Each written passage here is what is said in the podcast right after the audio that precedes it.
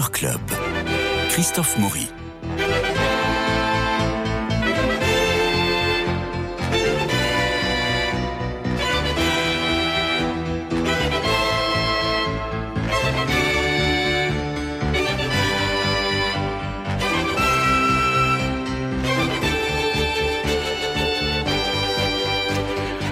Alors, l'actualité théâtrale est très fournie. Jean-Luc Génère, Nadir Amaoui, bonjour. Bonjour. Euh, vous avez vu des pièces, nous avons vu des pièces, nous allons parler de ces pièces, mais nous avons aussi les nominés aux Molières qui sont sortis cette semaine. Ah, Et- entendu. Et alors, il y a euh, des euh, choses qui vont vous énerver, Jean-Luc Génère. enfin Et que vous allez adorer, Euh, non, pas, il y a des trucs pour lesquels je vais pas être d'accord, Moi, sait le jamais. premier, la première chose qui m'a vraiment terriblement déçu, c'est qu'il n'y a pas une nomination, ni comme euh, comédie, ni comme meilleur spectacle, ni comme metteur en scène, ni comme éclairage, ni comme scénographie, ni comme comédien, comédienne, des révélations, etc. Pour le menteur de Corneille, il n'y a rien pour le menteur de Corneille qui est au Poche Montparnasse et qui vraiment est l'un des spectacles phares de cette saison. C'est d'ailleurs plein tous les soirs. J'y suis retourné cette semaine pour aller applaudir Marion Lamère, qui reprend le rôle de Clarisse et qui est vraiment euh, épatante et éblouissante. Donc, euh, bah écoutez, il ne sera pas dans les Molières. On verra pas euh, Marion Lamère en smoking euh, sur le sur le théâtre de Paris pour recevoir le Molière, mais en tout cas euh, ni Marion Bierry, la metteur en scène formidable. Mais en tout cas, allez voir le menteur. Ce n'est pas dans les Molières et ça c'est le premier. euh, C'est étrange. Hein, C'est vrai que c'est regrettable parce que c'était une très- c'est une très belle pièce. C'est Ouais. vrai que ça c'est pas normal. On est d'accord. Alors, vous avez très bien placé Glenn, naissance d'un prodige. Moi, j'ai trouvé ça très mauvais. Alors, Moi j'avais beaucoup aimé donc. Bon, Mais j'ai trouvé ça d'une bêtise absolue. euh, Mais vraiment, je sais pas, même ceux qui aiment la musique, euh, c'est d'une primarité, c'est- du surjoué, c'est Voilà, alors maintenant, euh, ça, ça a été repris dans un autre théâtre, au Splendide. Tout à fait. En plus, Oui. dans un lieu un peu plus compliqué, parce que le Splendide, c'est autant le, le petit Montparnasse, il y a un rapport scène-salle assez fort, autant dans le Splendide, le, au Splendide, le, le rapport scène-salle est difficile. Je ne sais pas ce que, ça, a- ce que c'est devenu, mais moi, déjà, au, Poche au, au- au- au Montparnasse, au, au petit Montparnasse, j'avais été euh, vraiment. bon, toujours dans les nominés, les, les poupées persanes, ça vous aviez bien aimé. Ah oui, moi j'avais bien aimé. et l'un et l'autre. Je me souviens, Jean-Luc, vous aviez dit vous, oui, c'est gentillet, Voilà, mais, c'est euh, ça. voilà. Mais vous aviez euh, mais quand il dit que c'est gentil, ça veut dire que c'est bien. hein, absolument. euh, c'est comme ça qu'il faut l'interpréter. Euh, lorsque l'enfant paraît d'André Roussin, Ça, je l'ai pas vu. Ah ben ça, il faut absolument C'est très le drôle. C'est très drôle. Ils sont, euh, euh, il faut dire que Michel Faux et Catherine Fro sont euh, vraiment parfaitement dans le dans leur rôle et que la pièce non seulement n'a pas pris une ride mais a gagné en modernité. Ouais, c'est ce que tu avais dit la Ouais, dernière fois. et elle date de euh, 1951. pourquoi pas. Euh, une idée géniale de Sébastien Castro, Théâtre Michel. Oui, c'est pas son meilleur, mais c'est plutôt. mais Enfin bon, lui, au moins, c'est un, c'est un vrai talent. Quoi. Bon, c'est un vrai talent, donc on est tous d'accord. Euh, le bourgeois gentilhomme, mis en scène par Christian Eck et Valérie Le Sort à la Comédie Française, vous l'aviez vu? Euh, non, pas vu. Non, Moi non plus. je l'avais vu. On sait que c'est toujours un peu compliqué à la comédie française. Je l'avais vu. Euh, euh, J'avais pas été emballé plus que ça. Bah, Christian Eck est un grand comédien, hein, donc. Ah bah, c'est- oui. donc, Et, dans, et ses mises en scène sont très réussies. Je me rappelle de sa mise en scène de 20 000 lieues sous les mers, qui, Ah bah, que ça, c'était trouvé, euh, magnifique. Oui, voilà. Non, là, c'est un, c'est un bourgeois gentilhomme assez sombre. Oh. Assez sombre. Euh, Voilà. Euh, alors, naturellement, euh, Smile et euh, Starmania sont. euh, Ah, Smile, j'en avais. Smile, c'était très bien. Je l'avais vu. C'était à la Nouvelle Ève et ça marche tellement bien que là, ils ont terminé. ça, c'est pas ils ont terminé à la théâtre, hein. Nouvelle Ève. Ah si, là, c'est vraiment du théâtre. Ah bon Oui. C'est de la comédie musicale plutôt. Ah non, du tout, du tout. C'est une pièce de théâtre. Non, c'est vraiment une pièce. Et là, ils sont, ils sont, ils ont déménagé au théâtre de l'œuvre. Ah, très bien. Alors, meilleur euh, euh, Molière de la comédienne dans un spectacle de théâtre privé, on parle de Marie-Julie Bope dans Oublie-moi. Et Thierry Lopez aussi dans Oublie-moi. Euh, vous l'avez vu, ça? Non. Vous, vous, Moi, je je vous vu, avez été oui. bouleversé comme tout le monde. Euh, oui, oui, oui, oui. Parce on, a, on m'en a parlé euh, pendant tout le festival d'Avignon. C'était complet tout le festival. J'ai pas pu aller le voir. Et là, quand c'est venu à Paris, j'ai voulu y aller. J'ai couru et la salle, bah, depuis leur programme, depuis le début de leur programmation, la salle est complète. Et on comprend pourquoi. L'idée, l'histoire, l'adaptation de ce de cette pièce est très belle. Ça a été adapté, mis en scène et interprété par Thierry Lopez et Marie-Julie Bope. Ils ont tout fait tous les deux. Euh, le décor est très simple, c'est un décor tout rose bonbon, comme une vie toute rose. Les deux comédiens sont beaux, les costumes aussi. C'est touchant. C'est au théâtre du Petit Saint-Martin. Ah, d'accord. Et l'histoire est belle, c'est l'histoire d'un jeune couple, donc Arthur et Jeanne, qui se rencontrent, ils vivent une belle histoire, et un jour, euh, juste pour une histoire de lait et de timbre, euh, Arthur comprend qu'il commence à avoir des problèmes de mémoire, ils vont, euh, ils vont faire des examens, et il a un problème neurologique, et donc qui va aller jusqu'à la maladie d'Alzheimer, et c'est même pas pour, c'est même pas parler de la maladie en soi, c'est plus comment vit ce jeune couple qui, qui, se prend en pleine tronche, excusez-moi du terme, cette maladie, euh, et comment elle, elle le vit par rapport à ce que vit son compagnon. Lui, lui, il a conscience de rien. C'est, c'est, et c'est très beau, c'est bien amené, c'est touchant, c'est simple. C'est très simple. Ce qui est original, c'est de parler de la maladie d'Alzheimer pour des jeunes. Oui, oui, oui. Hein, et pas pour, euh, pas pour des, des vieillards séniles. Mm. Et, c'est ça, je crois, qui fait aussi partie de l'émotion que l'on, que l'on ressent dans ce, euh, dans ce spectacle. D'après ce que j'ai entendu à Avignon, notamment, où mm. c'était complet tout le temps. Tout à fait, c'est exactement ça, oui. Et c'est et c'est très beau et je, vous invite vraiment à aller le voir parce que c'est euh, même si on n'est pas même si on n'y connaît rien à cette maladie ou qu'on en connaît trop, la vision de ce couple donne vraiment a vraiment, a vraiment quelque chose de très touchant et on se prend vraiment une grosse claque en allant la voir. Ça, ce n'est que mon opinion, bien entendu. Oublie-moi avec euh, Marie-Julie Bope et Thierry Lopez. C'est au théâtre du Petit Saint-Martin. On pourra aussi euh, euh, applaudir Catherine Fro, j'en ai parlé dans Lorsque l'enfant paraît, ou Marie Gillin dans Sur la tête des enfants, la pièce de Salomé Lelouch que vous avez vue? Non. Non plus. Bon, c'est pas obligatoire. euh, la mise en scène, euh, ben, on, retrouve un peu les mêmes, mais on trouve aussi Mélodie Mouret pour Big Mother ah. au théâtre des Béliers. Vous l'avez vu. Oui, ça je l'ai vu. Alors racontez-nous. Bah écoutez. Moi euh, aussi. Ah bon. voilà. Donc vous faites le méchant, je fais le gentil. Non, non, non, pas. Là, je veux pas être trop méchant parce que c'est bon. Évidemment, ça vaut pas les crapauds fous. Ouais. bon, c'est pas aussi fort, c'est pas aussi bon. Les Crapauds Fous, qui était la première scène, voilà, euh, qui est la première pièce de Mélodie voilà, et qui est repris au Splendide. Enfin, c'était pas exactement sa première pièce, mm. parce que sa première pièce, euh, elle avait été jouée dans mon théâtre, mais ça, c'est un autre problème. Mais, euh, non, c'est pas un problème, c'est au contraire une, une, consécration, euh, cher Jean-Luc. Donc, c'est une, c'est une fille formidable, d'un dynamisme, d'une énergie, et d'un très grand talent, donc vraiment, il n'y a rien à dire. Les Crapauds Fous, c'était une très, très belle réussite. Ensuite, il y a eu un autre spectacle, je sais plus comment La course des géants. La course des géants, que moi, j'avais trouvé ça très mauvais. Et là, euh, Big Mother, c'est entre les deux. C'est-à-dire que c'est plutôt, c'est plutôt réussi dans, dans, dans un, style euh, qui est bon bah, qu'on connaît maintenant, qui est, qui est un peu euh, un peu pénible quoi, parce que c'est toujours pareil avec ses, ses, entrées, ses sorties, ce rythme, ce machin, ce truc, ça va très très vite. Oui, on n'a pas le temps d'être en empathie avec les personnages ou tout tout ça. Voilà, c'est c'est d'une manière fonctionnelle extrêmement efficace. donc tout ça va très bien.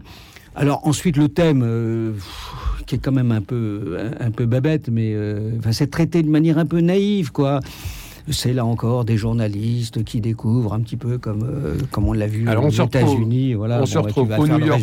on se retrouve au New York Times, un truc comme ça. Enfin, c'est ça. Euh, dans, en salle de rédaction. C'est un petit journal au lieu que ce soit un grand journal. C'est un petit journal. Il y a trois, il y a trois journalistes. Oui, c'est hein. ça. Donc c'est pas le New York Times. Non, non, c'est un petit journal. Euh, et on apprend que on est en pleine campagne présidentielle ah. pour les États-Unis et on apprend qu'il y a une photo d'un candidat, d'un des deux candidats, avec une prostituée, euh, et non, et qui est plutôt pédophile d'ailleurs, oui, oui, qui, va, circuler. et donc à ce moment-là, on sait que, on sait que l'élection est pliée, mais on se rend compte que c'est une fake news et que la fake news n'a pas été établie par quelqu'un, mais par l'intelligence artificielle. Et là, on est glacé. Voilà. Enfin, tu es glacé. Moi, je n'ai pas été glacé du tout. Parce que, Me dévoilez rien. Parce que tout ça fait un peu, c'est un peu, euh, voilà, c'est un fait. Bon, c'est c'est un peu naïf, c'est un peu gentillet, mais, mais ça touche au moins, ça parle de politique, c'est plutôt sympathique, c'est bien, c'est très bien joué comme d'habitude. Bah, on a le très bien dirigé par les Alors, avec voilà bon. Euh, le, le, discours glaçant de l'homme politique qui se présente au, au, présidentiel sous l'étiquette démocratie totale, euh, qui fait que on pourra voter sur toutes les décisions, mais comme les gens n'ont pas le temps d'aller voter, eh bien c'est l'intelligence artificielle qui prenant toutes les données nous avons sur nos téléphones portables va pouvoir exprimer notre opinion. Et à ce moment, et on a ce discours de cet homme politique qui se présente et qui va être élu d'ailleurs, euh, qui, est, le dire. qui est glaçant parce que c'est un discours que l'on entend. C'est un discours que, qui est pas loin des lèvres d'un certain nombre de nos politiques, tous bords confondus. Et donc, moi, j'ai vu cette pièce, j'étais absolument saisi par le Oh, thème mais- et le sujet. Et toi, comme, comme je l'ai dit souvent, tu as une âme tendre, mais, Mais- de- voilà. mais- non, non. Moi, je trouve que le comédien qui joue le jeune journa- journaliste n'est pas toujours crédible, il n'est pas toujours audible. On glisse sur la diction et on manque de respirer. Pourquoi? Parce que la pièce manque d'épaisseur humaine, les comédiens sont pris dans un tourbillon et ils donnent plus d'énergie que de caractère. Voilà, ça c'est vrai qu'il y a- plus d'énergie que de caractère. Voilà. Parce que, mais c'est Voilà. le style de, de- de- Du théâtre de- contemporain. Du théâtre d'aujourd'hui. Euh, et ça devient insupportable. Quoi. Bah, par- quand Parce que ça devient un truc. Alors bien sûr que ça règle les, les histoires. Avant, on mettait un temps, on mettait un noir pour changer un décor, tandis que là maintenant tout ça s'est mis, c'est chorégraphié, ça va très très vite, c'est très énergique, c'est- plein de santé, c'est plein de machin. La, la- Et c'est bourré. la poursuite, la poursuite en voiture, elle est inutile. C'est pas du théâtre, on est d'accord. Non, mais de toute façon, voilà. Bon, euh, c'est-à-dire qu'on n'a pas un dialogue, on a une histoire qui nous est racontée, qui est glaçante parce qu'elle a très très bien compris, euh, Mélodie Mouret, euh, ce qui nous arrive. Mais c'est une fille très intelligente. euh, que l'on voit aussi en, en- en littérature sur toute la question de l'intelligence artificielle. Bref. Euh, Oui, c'est d'aujourd'hui. hein. alors, le, la salle était debout, Oui, oui, debout euh, chaque fois. Voilà. Et, et de jeunes. et de jeunes. ouais. Et de jeunes. voilà. Donc ça touche les gens et peut-être que c'est un cri d'alarme sur ce qui peut advenir avec nos téléphones portables euh, qui est peut-être salutaire. Donc je conseille aux gens pour une question. Non, mais de toute façon, on passe une bonne soirée, une Bah soirée voilà. agréable. Enfin, voilà. C'est Jean-Luc Génère qui le dit. Hein. Non, non, mais, non, mais, non, mais c'est pas ça, c'est que c'est vrai. euh, Bien sûr qu'on passe une bonne soirée. Moi, j'aime pas ça, quoi. Mais j'aime pas ce théâtre, cette forme de théâtre, j'aime pas ça. Oui, sais. ça devient, ça devient systématique. Je le dis dix fois, 30 fois, 40 fois, mais voilà, mais, mais, mais, mais, mais c'est bien. Dans la révélation féminine, nous avons entre autres euh, Vanessa Caillol pour Je ne cours pas, je vole, Je l'ai pas vu. qui est une Très belle pièce. très Oui, belle le- pièce. Pièce d'Elodie Menant qui avait fait Ce que j'ai une gueule d'Arletty, qui se passe dans le monde sportif. Euh, c'est quelqu'un de très bien, Elodie. Et de, de mettre euh, du, de, de prendre comme sujet le sport au théâtre et l'athlétisme au théâtre, je trouve que c'est euh, c'était c'était gonflé et c'est très réussi. Mm, c'est tout au, à fait. oui, c'est c'est au théâtre et c'est une mise en scène de Johanna Boyer. C'est peut-être. Ah oui, ouais, bon. voilà. Alors là, pour le coup, non, sa mise en scène, elle est très simple parce qu'en fait, ça- il y a juste un- une espèce de promontoire en fond, comme, un peu comme les promontoires de, de natation. Et, tout et en fait, euh, sur scène, il n'y a rien d'autre. Il y a vraiment rien d'autre. C'est ce promontoire. Ça commence sur des, avec des sportifs sur ce promontoire. Une journaliste qui interviewe des sportifs. Et les sportifs, c'est leur Manodou, c'est Usain Bolt. C'est des sportifs existants vraiment. Et ça raconte l'histoire d'une jeune fille qui veut aller au-delà de sa passion malgré ses problèmes de santé. Au niveau des corps, il y a que ça. Il n'y a pas de décor qui se déplace et tout. C'est vraiment un décor très Et épuré. ensuite, on la voit en famille avec sa mère, c'est euh, Elodie qui joue, qui joue la mère merveilleusement d'ailleurs, avec, avec sa mère, avec son père, avec son coach. Donc on voit vraiment plein de situations, mais le, le- le plateau est vide Mhm. et on y croit. Très bien. Et on y croit complètement. Ça serait peut-être l'occasion aussi de parler des Molières, de ce que c'est que les Molières. Ça sera, euh, puisqu'on, tu, tu- tu fais la liste après. On dira quelques mots de ça, non? Je, oui, tout à fait. Je continue. Nous avons euh, Benjamin Laverne dans La Dame de la Mer, Bernard euh, Malaka dans Glenn, Naissance d'un prodige, euh, Excellent comédien. donc, Oui, ça- ou Jérôme Kircher. C'est un des meilleurs. Dans- oui, bien sûr.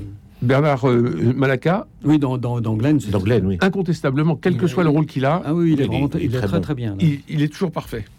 Très bien. Euh, de la comédienne, alors on a, euh, je, je vous passe tous les détails. Et alors, l'auteur francophone vivant, Molière 23, de l'auteur euh, francophone vivant, on a euh, Aïda Asgarzadeh pour Les poupées persanes, ou bien Yvan Calberac pour Glenn, naissance d'un prodige, ou bien Léonore Confineau pour Le village des sourds, ou bien Élodie Menant pour Je ne cours pas, je vole, on vient d'en parler, Mélodie Mouret pour Big Bother, on vient d'en parler, ou Joël Pomera pour Amour. Bon, bah, j'espère voilà. que Mélodie aura le, le, le Molière, parce que là, bon, Bon, on verra. on verra. Alors, vous vouliez parler des Molières? Non, non, non, mais je Qu'est-ce que les Molières? Voilà, c'est- un petit peu, euh, je sais pas, il y a quelque chose de, de- faut, faut, pas se tromper. euh, C'est-à-dire que, si vous voulez, c'est un petit peu comme le Festival d'Avignon. Les gens qui crachent sur le Festival d'Avignon, c'est comme les gens qui crachent sur les Molières. Les Molières, c'est d'une injustice absolue. C'est même profondément stupide de, croire qu'il y a des spectacles qui peuvent être meilleurs que d'autres, etc. C'est totalement stupide. Mais ça fait du bien au théâtre. C'est comme le, le Festival d'Avignon. C'est-à-dire que euh, c'est un petit peu comme euh, le Conservatoire de Paris où ils ont supprimé les, les, premiers prix. euh. Maintenant, comme ils ont supprimé les premiers prix, on n'en parle plus de, voilà et on parle plus de- des comédiens. Alors qu'avant, c'était injuste. C'est pas parce que celui qui avait le, le premier prix était le meilleur. Non, non. C'était pas vrai. Mm. On sait très bien aujourd'hui, nous qui faisons du théâtre, hein, que le, le spectacle qui a trois spectateurs et qui marche pas peut être génial, et puis le, le- le spectacle qui est bourré peut être très mauvais. Ça n'a rien à voir. bien Mais sûr. en revanche, c'est fait pour parler du théâtre, hein, Mm. pour, pour, pour que, que tout d'un coup les gens sachent que le théâtre, c'est quelque chose de très important. Maintenant, c'est totalement injuste. Et, et essayer de croire qu'il y a quelque chose d'une vérité là-dedans, c'est complètement euh, stupide. Et puis, en plus de ça, on sait parfaitement que tout ça, c'est manipulé. Euh, Aujourd'hui, on parle de l'in- l'intelligence artificielle, mais c'est hyper comme... Moi, j'ai eu des, amis, on sait très bien, on fait téléphoner 50 000 fois. On a cru que en supprimant, le, en, en pensant que c'était pas seulement les spécialistes, mais qu'il fallait ouvrir à tout le monde. Bon, bon. Tout ça fait que tout ça, c'est du faux, c'est du faux, c'est du faux. Mais le résultat, c'est quand même positif parce qu'on parle du théâtre. Et je vous dis, c'est comme le Festival d'Avignon. Donc moi, je dis bravo aux Molières. Voilà, ça va vous surprendre, mais c'est en comme avant ça. du théâtre, Voilà. en effet. Avec Et donc les- la cérémonie aura lieu Voilà. sur France 2 le mais, mais- 24 mais avril. de croire qu'il y a une vérité là-dedans, de croire que c'est juste, de croire que c'est. Mais non, c'est c'est- c'est Bah, absurde complètement. La preuve, c'est qu'il n'y a pas le menteur de Corneille dans la liste Alors, que et moi, j'ai un autre regret aussi dans les non nommés, mais après, on n'était pas d'accord sur cette pièce, c'est Lady Agatha. Lady Agatha, que moi, j'avais trouvé très bien. Euh, L'histoire était très belle et elle, a, elle, a été, elle était éligible, mais elle n'a pas été nommée non plus dans aucune catégorie. Je après, pas je sais Je- que je l'ai pas vu. on avait, on, on était en désaccord sur Lady Agatha euh, quand on en avait parlé. Alors, on a parlé Avec Oublie-moi, Christophe. on a parlé de, Oui. de, de Big Mother. Oui, ça a été la seule fois. Euh, Oui, parce qu'entre jambon, là. où- qui, a, vu- qui a vu Marée Haute Moi, j'ai vu Mario. Alors, Alors, écoutez, j'ai été content parce que euh, j'aime euh, beaucoup cette, euh, cette comédienne qui s'appelle Josiane Pinson. Que que ça se joue? ça se joue au Lucernaire. Voilà. Euh, et mais je l'ai- je l'ai jamais trouvée excellente. Je l'ai jamais trouvée excellente. Je trouvais, je trouvais qu'elle qu'elle dégageait dans, dans ses, elle, fais- elle faisait beaucoup de, de one man show et, euh, et je trouvais qu'elle était un peu engoncée dans son corps, un peu un peu mal à l'aise, un peu voilà, un peu voilà. Et puis là, tout à coup, je, je- je la vois excellente dans, dans, dans ce spectacle. Formidable, c'est Voilà. bien. Et, et- et- et là, je me dis, euh, c'est une réflexion que je me fais depuis euh, longtemps, mais c'est qu'en vieillissant, euh, les comédiens prennent quelque Une chose, épaisseur, qui- voilà, une épaisseur, pour une raison toute bête que je dis souvent, c'est que ils ne jouent plus, ils sont. Oui. Voilà. Et parce que le corps, la, la- la- la force du corps, il y a, il n'y a pas besoin, c'est comme. Ils font plus semblant. Ils sont plus Ils semblants, ils, plus. sont, voilà. Ils sont. Et là, elle, elle est plus, plus- elle est encore très belle, hein, mais elle est, euh, maintenant, elle a, je vois, elle doit avoir même une cinquantaine, ou peut-être une soixantaine d'années. Elle est euh, vraiment, elle est très, très, euh, voilà, et, et elle est formidable. Que raconte la pièce alors, là, euh, ça raconte. Alors ensuite, bon, ça c'est autre chose. C'est un, c'est à partir, ça c'est toujours la même chose. Adaptation d'un roman ou Oui. d'un- récit de Benoît de Groult Mhm. Hein, sur sa qui est visiblement euh, autobiographique, où elle raconte euh, ses amours avec un, marin breton euh, qui a parcouru sa vie. et donc c'est une espèce de, de, de- frénésie sexuelle qui, qui emporte ce- ce- ce- cette femme qui est une intellectuelle, un écrivain, avec un, un- un adorable, un merveilleux, un mâle primaire, euh, mais bien membré. Euh, et donc, euh, et tout ça, voilà. Et puis c'est raconté d'une manière extrêmement crue, euh, avec beaucoup de force, et, et pour essayer de nous expliquer que finalement, ben, elle qui a connu beaucoup d'amour, euh, et notamment de grands intellectuels euh, qui ont partagé son lit, et bien finalement, que ce. Elle préfère la ben ouais, elle préfère la bête, quoi. Voilà. bon. Voilà. Bon. Donc, et, et- et- et tout ça, c'est raconté. Elle est toute seule en scène, et, vraiment, elle est très bien, quoi. Et elle est vraiment très bien. Alors, bon, moi, le récit de Benoît Groult, hein, oh, alors, hein, ça, ça a encore fait espèce de féminisme, là, bon, mais au moins. euh, qui, qui, qui, qui donne sa place au mal, euh, c'est- un peu plus sympathique. Mais bon, pff, voilà. Mais euh, c'est pas ça. Puis en plus, la, moi, je n'ai jamais été passionné par les, les- les machins sexuels, donc, euh, mais vraiment, euh, voilà. Mais on- on- c'est un spectacle, c'est agréable, ça, va, ça dure une heure, une heure et quart, exactement. Voilà. Qui a vu par devers moi Alors moi j'ai vu par devers moi aussi. Alors Donc, ça, C'est au, au- au bistrot de la gare, au théâtre. au, euh, au café de la au gare. Café de la Au Gare, Café de la. Gare. Il se passe à côté. Alors, euh, par devers moi, il s'agit bien de Patrick Devers, Voilà.